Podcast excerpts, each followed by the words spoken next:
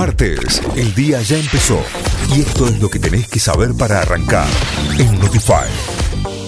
Ahí está, ahora sí iré- nos vamos a las noticias. Interpol emitió orden de captura internacional para detener a Cositorto. La Organización Internacional de Policía Criminal emitió un pedido de captura internacional contra Leandro Cositorto, CEO de Generación Zoe, el conglomerado de empresas acusado de llevar a cabo un esquema Ponzi y haber estafado a miles de inversores en Argentina y en otros países, según confirmaron a Telam fuentes de Interpol. El Consejo de Seguridad de la ONU se reunió de emergencia este lunes por la noche. La asamblea fue por pedido, eh, petición de Ucrania, Estados Unidos y otros seis países, luego de la firma de un decreto de Vladimir Putin con el que la invasión parece inminente.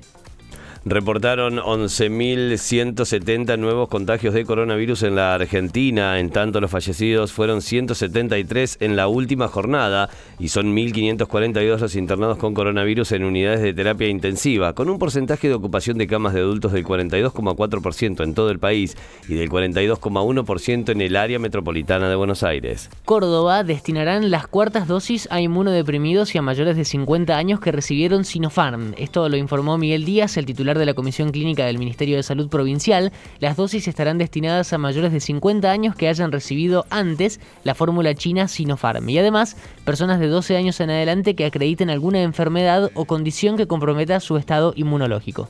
Talleres busca su primera victoria del campeonato desde las 19.15. La T visita Patronato en el cierre de la tercera fecha de la Copa de la Liga Profesional.